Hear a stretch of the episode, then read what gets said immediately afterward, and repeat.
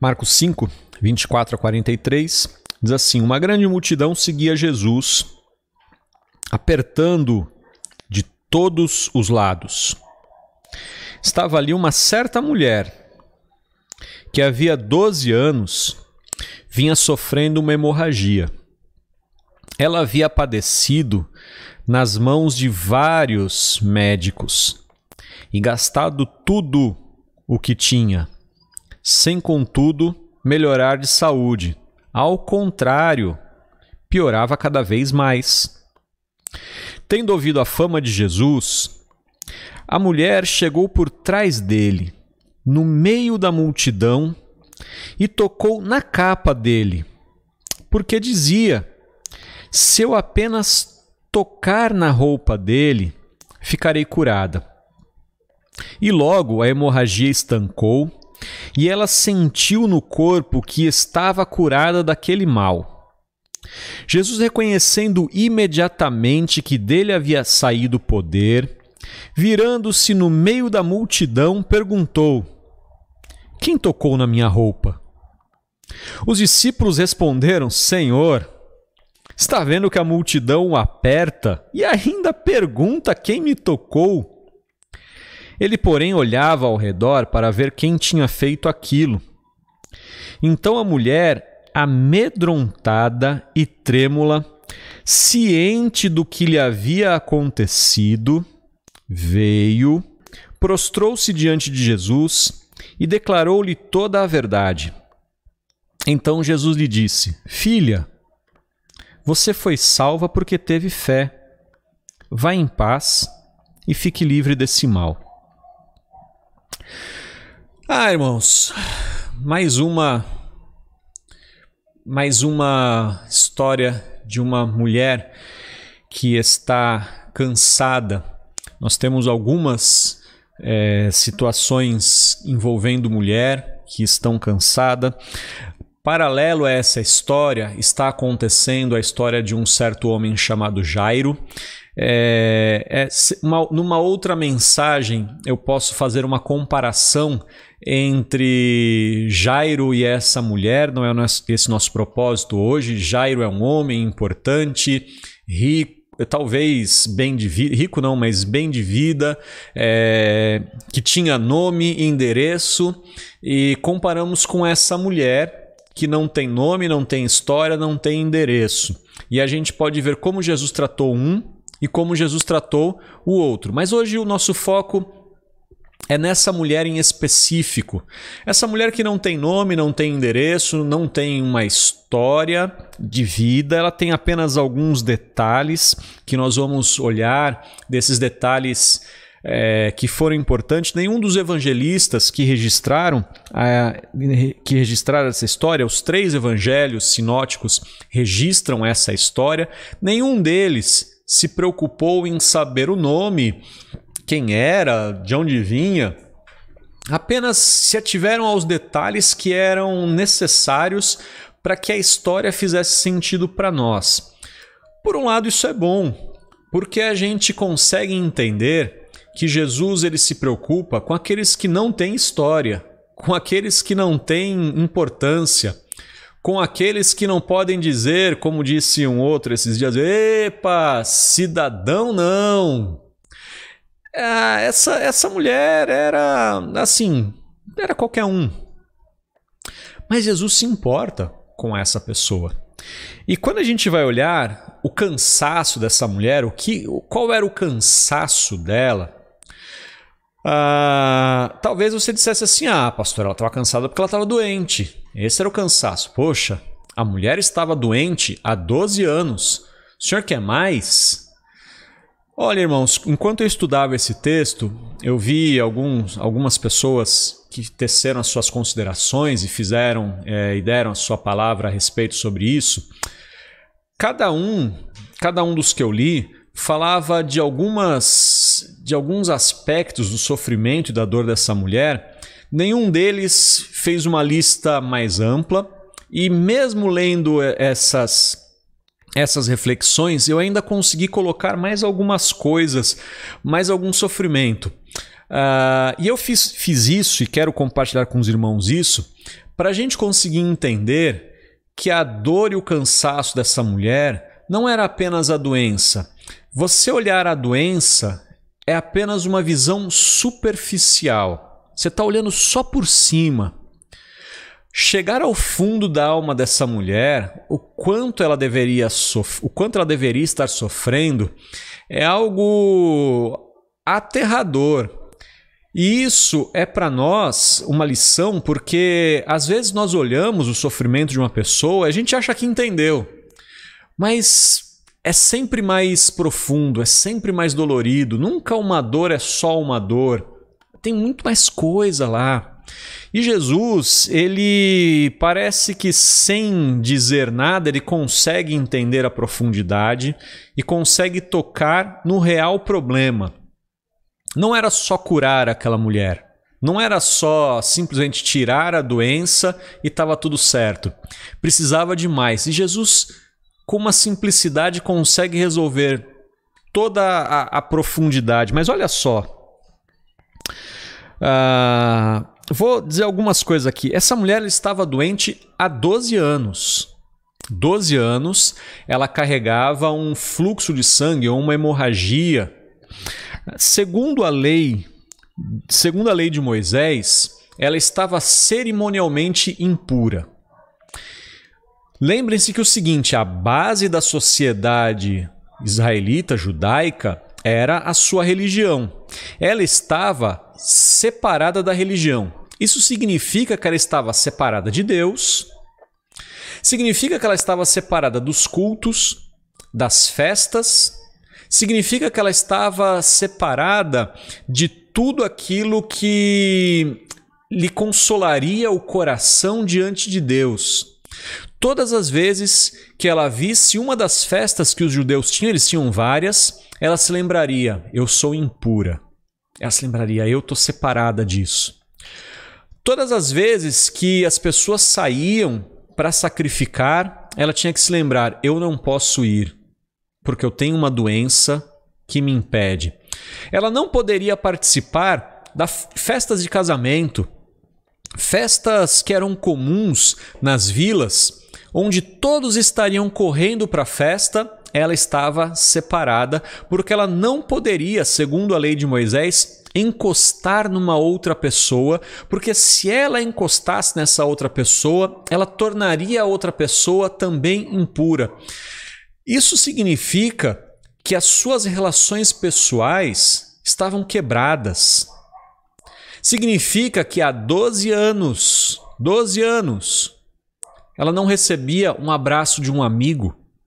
Há 12 anos, ela não podia se congratular num almoço de família. Há 12 anos, ela estava separada do amor daqueles que a queriam bem. Ela podia estar próxima, mas ela não podia tocar em ninguém. Ela não podia apertar a mão de ninguém por 12 anos. Por 12 anos, provavelmente o seu marido, se ela o tivesse, já tinha abandonado. E se ela ainda não tinha, porque o texto não diz quantos anos que ela tinha, se ela ainda não tinha casado quando esse problema começou, ela nunca tinha passado pela experiência do casamento. Isso significa que ela também não poderia ter filhos. E na sociedade judaica da época, não ter filhos era uma maldição. Ela era amaldiçoada, ela era infeliz. Sem falar que por 12 anos, ela tendo um fluxo contínuo de sangue, ela devia padecer de anemia. Tratamento de anemia na época não era tão fácil quanto é hoje. E hoje já não é lá muito fácil. Ela devia ter a, o, o semblante de pessoa doente. Ela deveria ter os olhos fundos, a, toda a característica de quem está anêmico, fraqueza, indisposição. Ela deveria ouvir aquilo que todas as pessoas doentes ouvem. Você está com preguiça. Oh, você precisa se esforçar mais. Ela devia ouvir tanta barbaridade. Ah, irmão, ela perdeu tudo. Ela devia ter uma condição de vida boa, porque ir a médicos na época não era algo barato. O médico era um escravo e era, aliás, se hoje já não é barato, naquela época era muito pior. E ela, o texto diz que ela perdeu absolutamente tudo tentando se curar. Ela padecia de medos. É, o texto fala que ela estava atemorizada na, no meio da multidão e ela deveria ter fobia, aquilo que a gente chama hoje de síndrome do pânico. Ela deveria ter alguma coisa parecida. Ela devia padecer porque ela sabia que ela não podia estar no meio de muita gente, porque ela podia contaminar com a sua impureza as outras pessoas. Ela devia padecer muito grande, ela devia ter um, uma dor, um padecimento muito grande. Pior, irmão.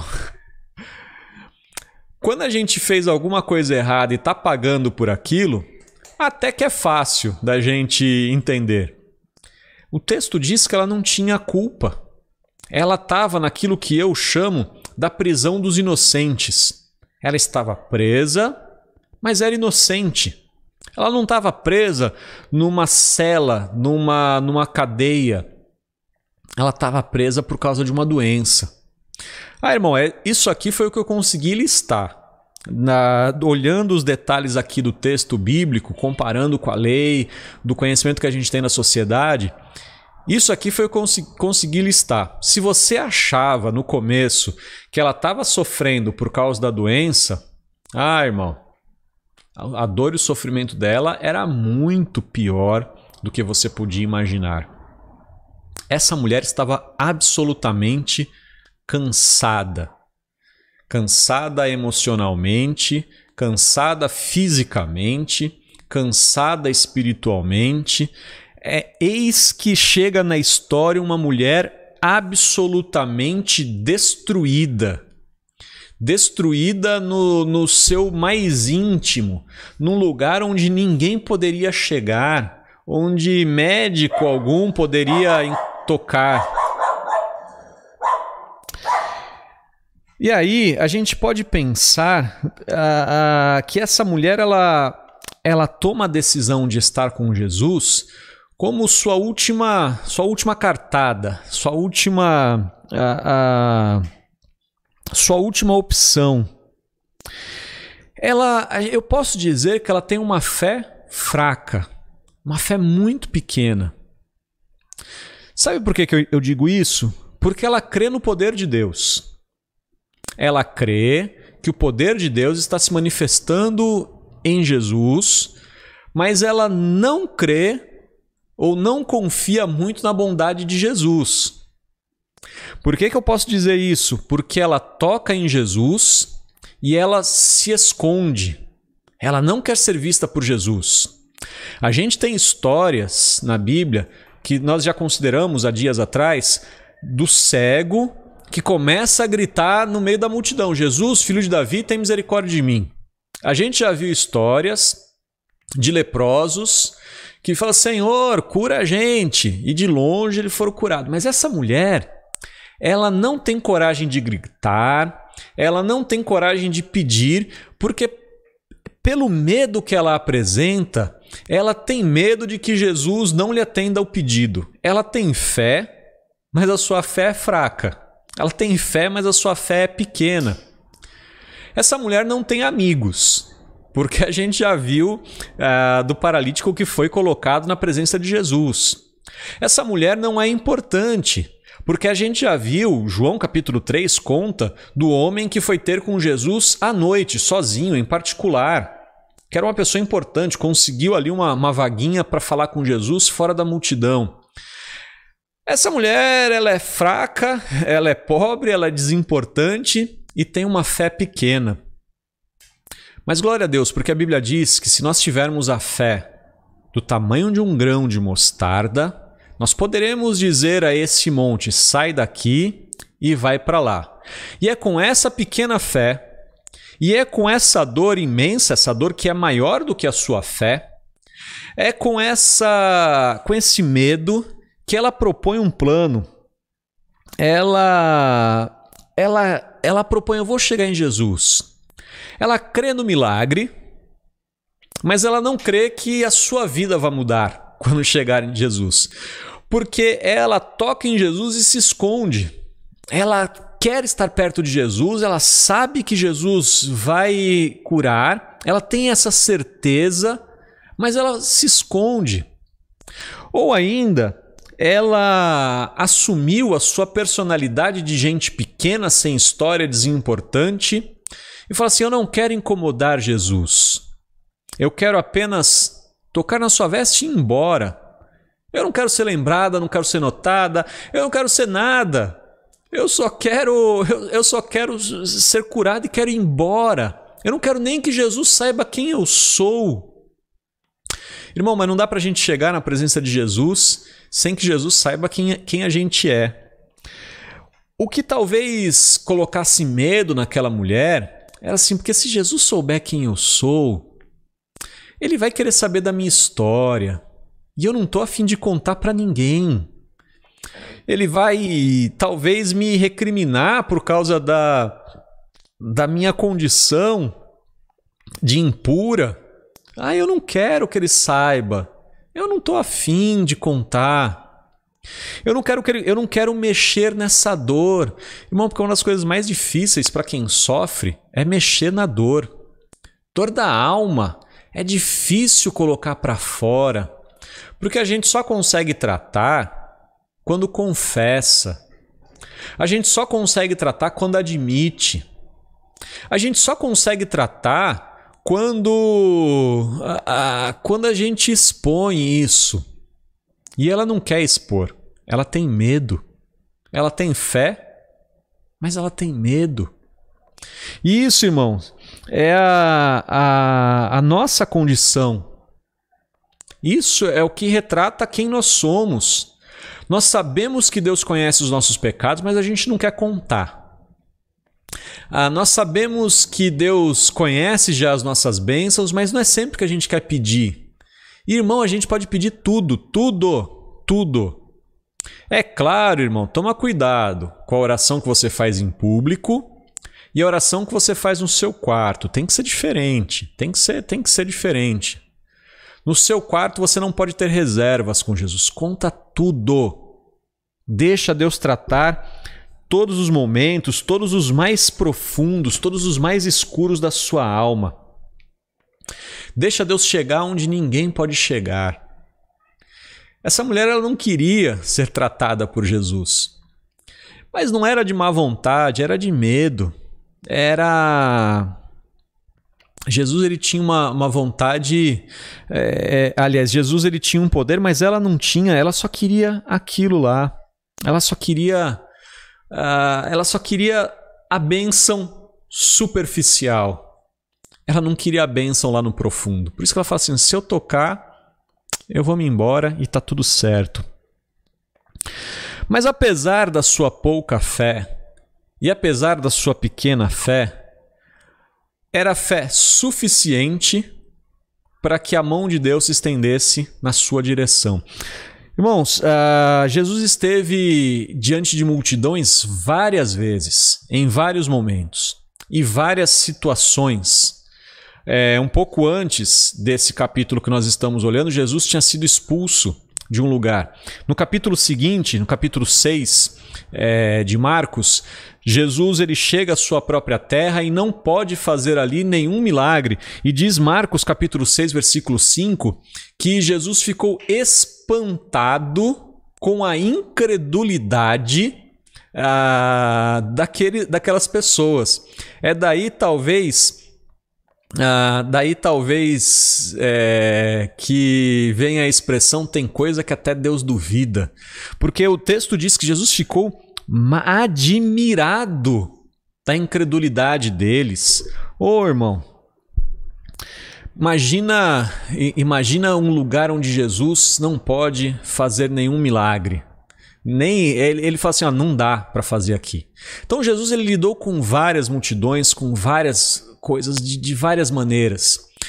E aí nessa nessa situação em especial, Jesus ele tem um, um ah, tem um momento com aquela mulher que é especial. Sai poder dele e ele percebe isso.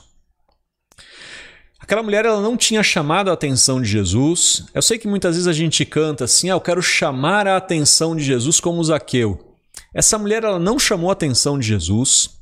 Às vezes nós achamos que para que a gente possa obter o um milagre, a gente tem que colocar uma oferta. Essa mulher ela não tinha mais nada, até porque ela já tinha gastado todo o seu dinheiro com médicos, ela já tinha gastado todo o seu dinheiro em outra situação, e aqui ela não tem absolutamente mais nada para oferecer para Jesus. Ela, o que ela tinha era medo. O que ela tinha era dor. O que ela tinha era angústia. Ela não tem nada para chamar a atenção de Jesus, ela não tem nada para atrair o olhar de Jesus, ela nem quer atrair o olhar de Jesus. Tudo que ela tem para colocar no altar de Deus é medo, dor e angústia. E é exatamente isso que move o poder de Deus na sua direção. Às vezes, irmãos, às vezes, aquilo que você acha que não tem nenhum valor é exatamente isso que você precisa colocar no pé do Senhor. Às vezes, aquilo que você mais está escondendo de Deus é exatamente isso que você precisa colocar no altar do Senhor. Algumas vezes, aquilo que você acha que vai te afastar de Deus é aquilo que você precisa levar ao altar de Deus e falar: Senhor, é isso aqui. A gente quer comprar o coração de Deus com aquilo que é dele. A gente quer comprar o coração de Deus com aquilo que é dele. Mas o coração de Deus não precisa ser comprado, conquistado. A atenção de Jesus não precisa ser atraída. Nós não precisamos conquistar o coração de Deus. Marcos capítulo é, é, Marcos no mesmo capítulo 6, na história de Jairo, ele disse para Jesus, é, aliás, Jesus disse para Jairo, capítulo 6, no versículo 36, não tenha medo, apenas creia. Apenas creia. Eu poderia dizer, não deixe o medo dizer quais serão as suas atitudes. Deixe que a fé, pequena que seja, ela que dite as suas atitudes. A, a palavra de Jesus para Jairo, que na verdade é, é, Jairo tinha acabado de ver o que tinha acontecido com aquela mulher, é assim: Jairo, olha para o seu medo e diz: Medo, você não tem poder sobre mim. Agora eu vou agir pela fé. Medo, olha, é, eu não te escuto mais. Agora eu vou agir pela fé. Esta pequena luz, essa pequena luz no fim do túnel, é essa que eu vou seguir. Eu sei que o meu pavor, eu sei que as minhas dores, eu sei que a minha angústia são grandes, mas agora eu sigo pela fé. Por isso a palavra de Jesus, tão somente creia é tão válida para nós hoje. E aquela mulher, ela fez isso. Ela pegou o seu medo, atravessou a multidão. Irmão, enquanto ela vai atravessando a multidão, ela deve estar tão angustiada. Enquanto ela vai atravessando a multidão, ela deve estar tão.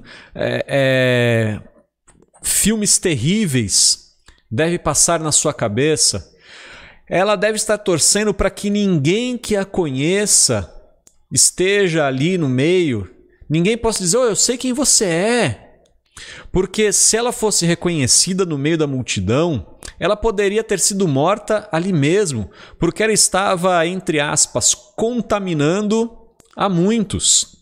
E ela sabe, e o texto diz que ela estava ciente do que fez, ela sabe que ao tocar as vestes de Jesus, ele, ela também estava tornando Jesus cerimonialmente impuro. Ela também estava contaminando Jesus. Então fala assim: se eu tocar e eu falar o que foi, eu vou ser morta aqui. Só que é a minha última chance. Aí é a hora de tirar o medo de lado e ir além do medo. Era a hora de tirar a dor de lado e ir além da dor. era hora de, de tentar o impossível. Era hora de tentar aquilo que ninguém pôde fazer por ela. E assim ela vai. Entre ela e Jesus tem uma grande multidão. Entre ela e Jesus tem uma multidão de dores, de angústias, de problemas, de solidão, de anos e anos de cansaço. Mas tem hora que a gente precisa colocar o cansaço de lado e correr o mais rápido que a gente consegue. Tem hora que a gente precisa saber que, mesmo cansado, a gente precisa continuar caminhando. Mesmo num deserto que dure anos, a gente precisa continuar caminhando. E aí, a... aquela mulher ela toca em Jesus, ela é curada imediatamente, porque Jesus é, é aquele que afirma: saiu poder de mim aqui. Opa! Curou. Não que Jesus não soubesse, mas é porque é o seguinte: ela está curada, mas não está liberta. Ela está curada, mas ela continua presa. É mais ou menos o seguinte: alguém veio, abriu a porta da cela, mas ela continua presa lá dentro. Jesus poderia ter continuado andando, porque eu acredito, eu creio mesmo. Não, o texto bíblico não diz, mas eu creio que aquela mulher ela não teve essa ideia de si mesma. Ela deve ter ouvido alguém falar que, olha, só de chegar perto de Jesus tem gente que é curada. Opa! E eu acredito que tinha gente que chegava perto de Jesus e é curado, que a Bíblia diz que Pedro passava e a sombra de Pedro curava. Eu acredito que a sombra de Jesus também curasse. Ah, então aquela mulher tem aquela ideia e ela só quer isso. Ah, irmão, a gente quando, quando tem medo fica humilde demais, né?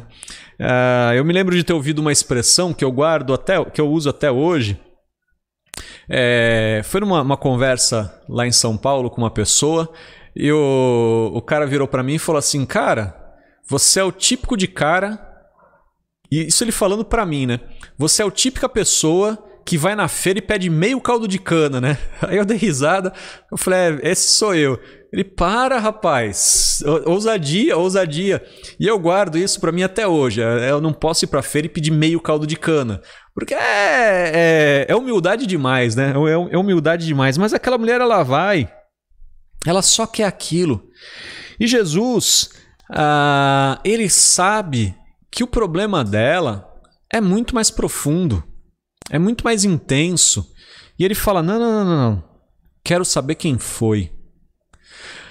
Aquela mulher ela se enche de medo porque ela acha que ela vai ser punida por Deus. Ela acha que agora o seu grande erro foi descoberto e ela vai ser punida. Ela vai ser castigada. Que Jesus vai mandar apedrejar, sei lá, qualquer coisa. Por isso que o texto diz que ela se levanta cheia de medo e trêmula. Que ela pensa: a casa caiu pro meu lado, mano. Já era. Mas Jesus, ele ele quer tocar o problema real dela. Ele, ele, quer, ele quer saber o problema na realidade. E aí, aquela mulher que havia, ciente do que havia acontecido, diz o versículo 32, prostrou-se diante de Jesus, desculpa, versículo 33, prostrou-se diante de Jesus e declarou-lhe toda a verdade.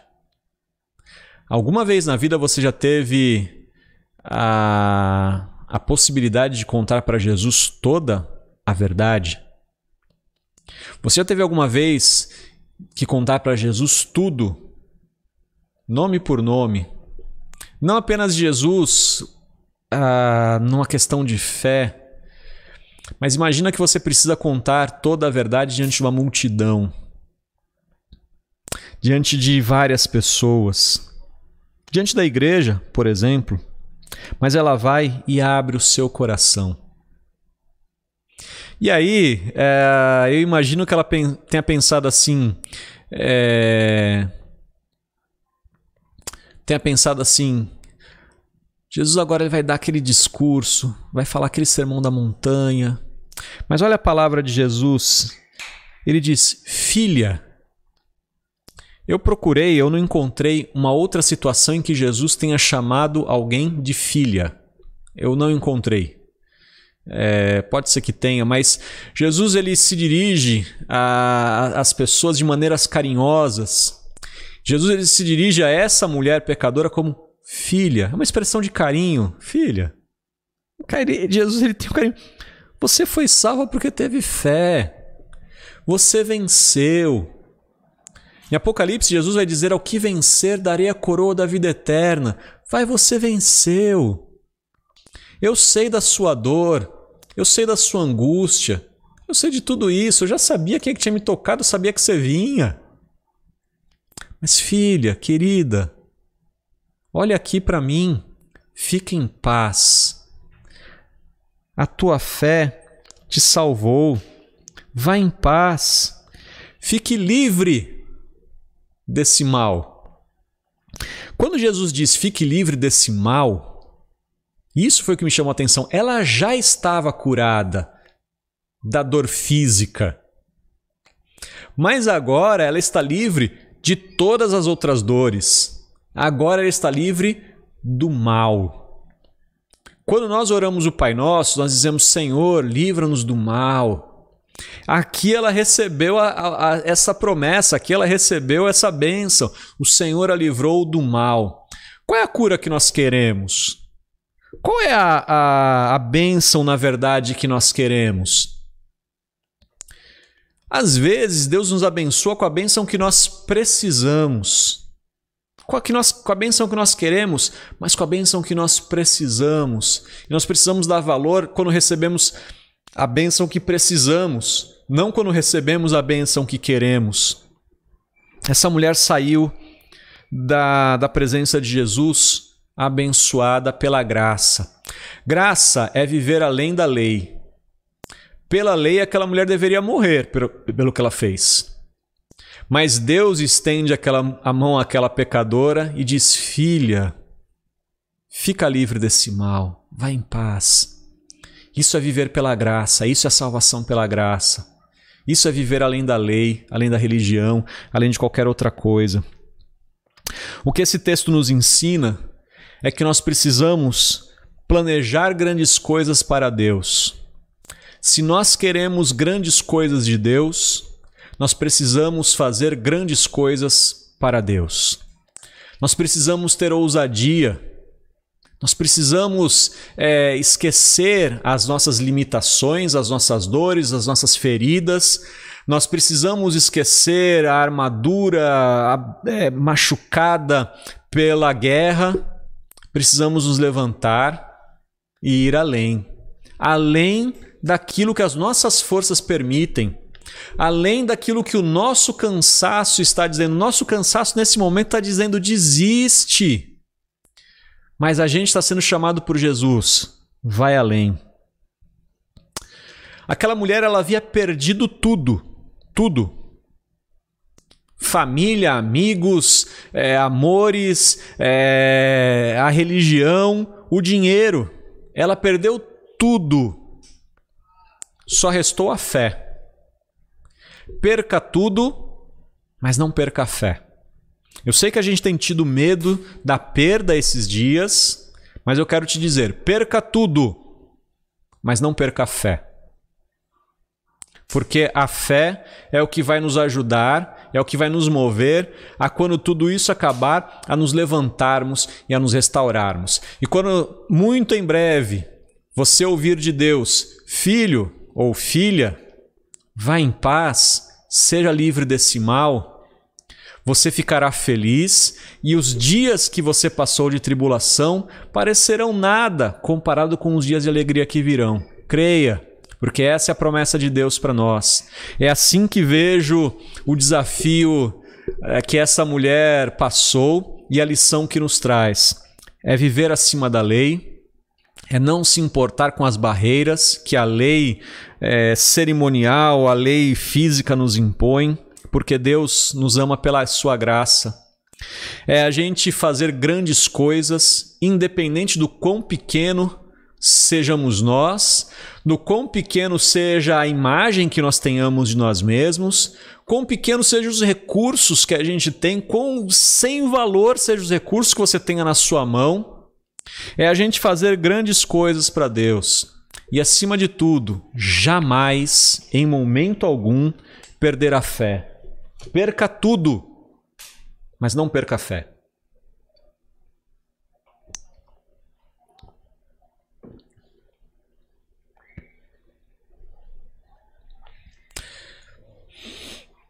Querido, nós vamos encerrar esse culto, nós vamos encerrar esse momento para a glória de Deus. Vamos continuar orando uns pelos outros. As nossas programações virtuais continuam. Amanhã nós vamos ter a nossa aula de teologia, amanhã às 19 horas, pelo Zoom, com transmissão para o YouTube, se o Senhor assim nos permitir, mas eu peço que os irmãos participem pelo Zoom, vou mandar o link. É, lá a gente pode ter perguntas e, e respostas. Vamos falar da sociedade que Jesus vivia. Na semana passada falei sobre a geografia. É, na, na, nessa segunda vamos falar sobre os povos, sobre as pessoas, costumes, enfim, quem é que andava com Jesus, quem era o saduceu, quem era fariseu, quem era essa, essa gente toda. Eu sei que você olha para o irmão e fala assim, seu fariseu, agora você vai saber do que, que você está xingando o irmão. É amanhã, participa aí com a gente, vai ser bem, seu irmão. Ah, então, irmão, nós vamos, vamos orar agora encerrando esse culto. Eu sei que tem muitos irmãos aí que já, é, que já ajeitaram a cantina e vão para a cantina agora, mas vamos então encerrar nosso culto.